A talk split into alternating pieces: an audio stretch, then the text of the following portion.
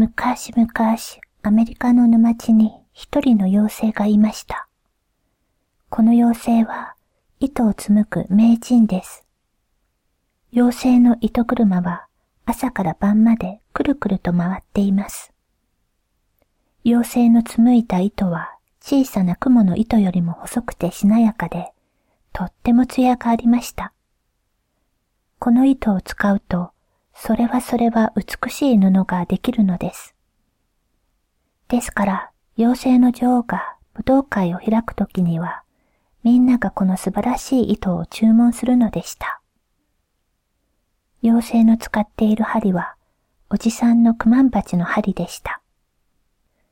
クマンバチはいつも文句ばかり言っていたので、みんなから嫌われていました。けれどもおじさんは死ぬ時に妖精を呼んで、私が死んだら針を抜き取ってお前が使っておくれ。そして何か役に立つことをしておくれ。と言ったのです。妖精の住む沼地には、クマンバチよりももっと恐ろしい動物がいました。それは大雲です。その大きな体は小鳥くらいもあります。大雲の体は赤と黄のだんだら模様に染まっていました。この大雲も糸を紡いでいました。大雲の糸は銀色に光ってなかなかに綺麗でした。けれども、妖精の細くてしなやかな糸と比べると、まるで荒縄のように見えました。大雲は自分より美しい糸を作る妖精が憎らしくてなりません。ある日、妖精は糸を紡ぎながら、ふと上を見上げました。すると大雲が頭の上に降りてきて、今にも自分を食べようとしているのです。妖精は糸車と針を抱えて逃げ出しました。すると大雲は長い足を伸ばして妖精を追いかけてきます。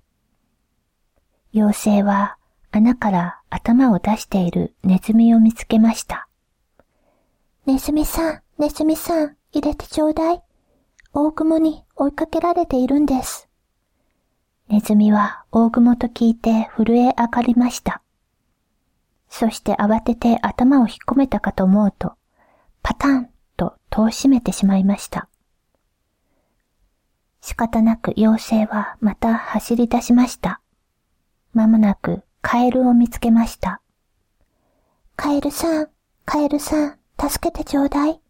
大雲に追いかけられてるんです。けれど、カエルは知らん顔です。かわいそうに妖精はもう息が切れて死んでしまいそうでした。その時、ホタルが、お尻の提灯をつけてやってきました。ホタルさん、お願いです。助けてちょうだい。大雲に追いかけられているんです。するとホタルは、私の提灯についていらっしゃい。すぐに良いところへ連れて行ってあげますよ。と言いました。ホタルの後について妖精は美しい桃色の花の咲いている野原へとやってきました。さあ、早く、あの綺麗な花の中へ飛び込みなさい。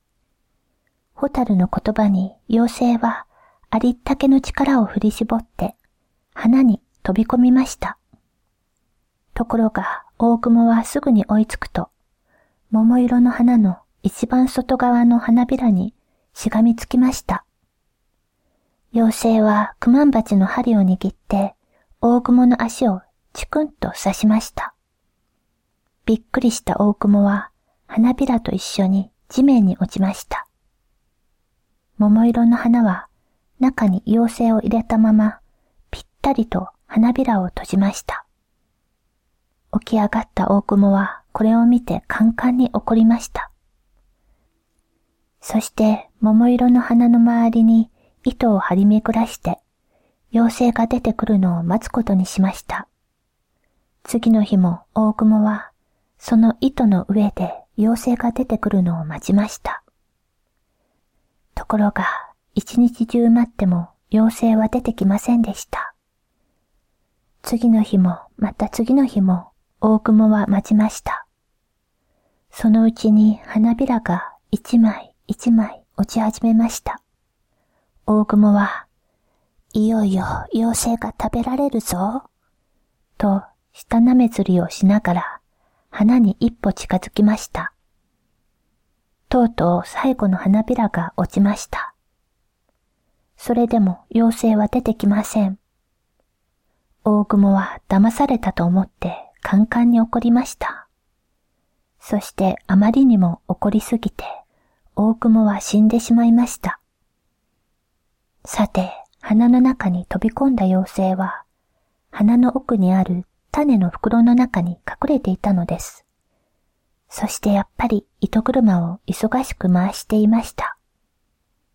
三日経つと妖精は種の袋から飛び出しました。そして種の袋から細くてしなやかな糸が溢れ出ました。それは妖精の作った糸でした。その糸は種の袋から房になってぶら下がりました。やがて人間がやってきて妖精のきれいな糸を持って帰りました。